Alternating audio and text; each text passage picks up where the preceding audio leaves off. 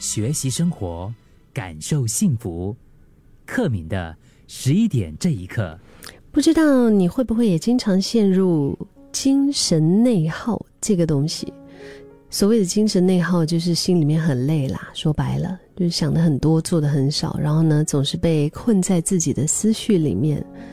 比如说，你会想，哎呀，那个一年前那一段恋情，你还在翻来覆去，到底是自己做错了什么，还是他发生了什么事？为什么他不爱你了？然后呢，你可能也会琢磨别人对自己的看法。哎呀，完蛋了，完蛋了！刚刚在电梯里面遇到的那个。那个 GM 那个老板啊，他反应怎么这么冷淡？我是不是说了什么话得罪他？是不是上一次怎么怎么样？或者你接到一个任务还没有做，你就预想到一些比较糟糕的结果。哎呀，这个东西放在我手上，我肯定做不好，我可能会把它搞砸。然后呢，你就拖着，迟迟你都没有办法开始。所谓的这种精神内耗的核心啊，其实就是一个对自我的负面的信念。导致你想太多，过度的思考。嗯，我看过很多的一些，比如说心理的一些文章了。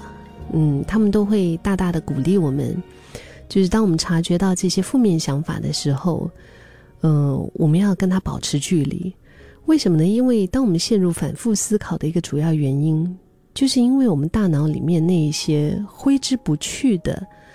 这种负面想法，当我们察觉到这些负面的情绪的时候，我们愿不愿意接受它？就是愿不愿意说，嗯，好，我现在有这个不好的感受，嗯，我知道。然后呢，我们要认知解离，就是跟我们的负面情绪拉开距离。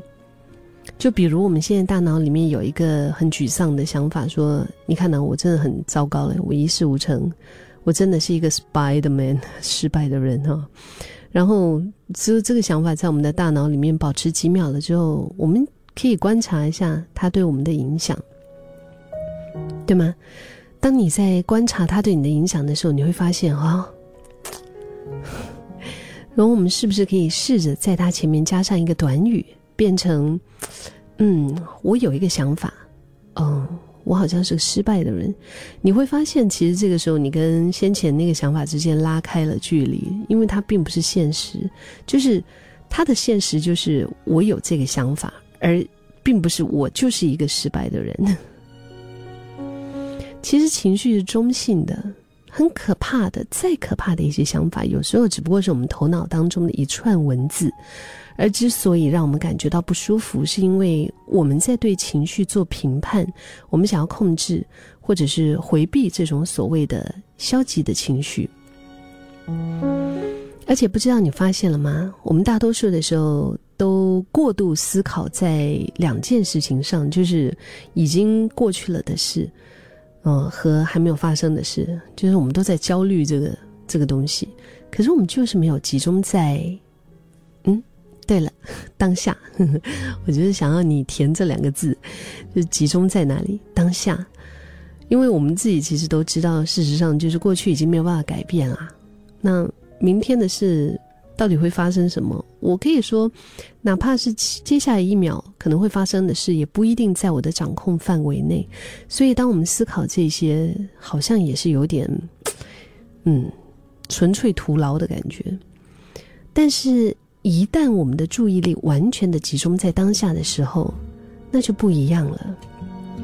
集中在当下，无论是你要正念呼吸，你要感受这个阳光照射在你皮肤上的温暖，听一听窗外的车流声，用手摸一摸你手边的呃毛毯呐，呃老鼠老鼠啊，mouse pack 啊鼠标，或者是闻一闻现在空气里面是什么味道。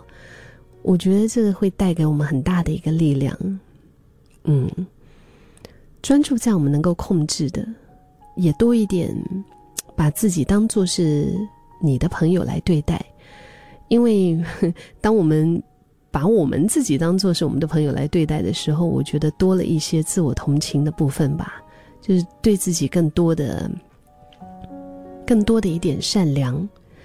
思考这个东西本来就是我们大脑最美妙的功能，其实它可以帮助我们了解和认识这个世界。但是引发精神内耗的这种过度思考就不一样，因为它会让我们在问题里面一直纠缠，然后沉迷在自己的感觉里面，很糟糕，很糟糕，很糟糕。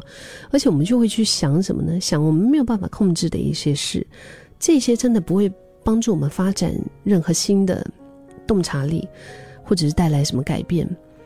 但是思维和情绪这个东西就好像海浪一样啊，高低起伏，连绵不断。我们可能永远控制不了它。不过正念减压疗法的创始人辽卡巴金，他有一句话我很喜欢，他说：“你无法平息海浪，但是你可以学会冲浪。” 所以我觉得。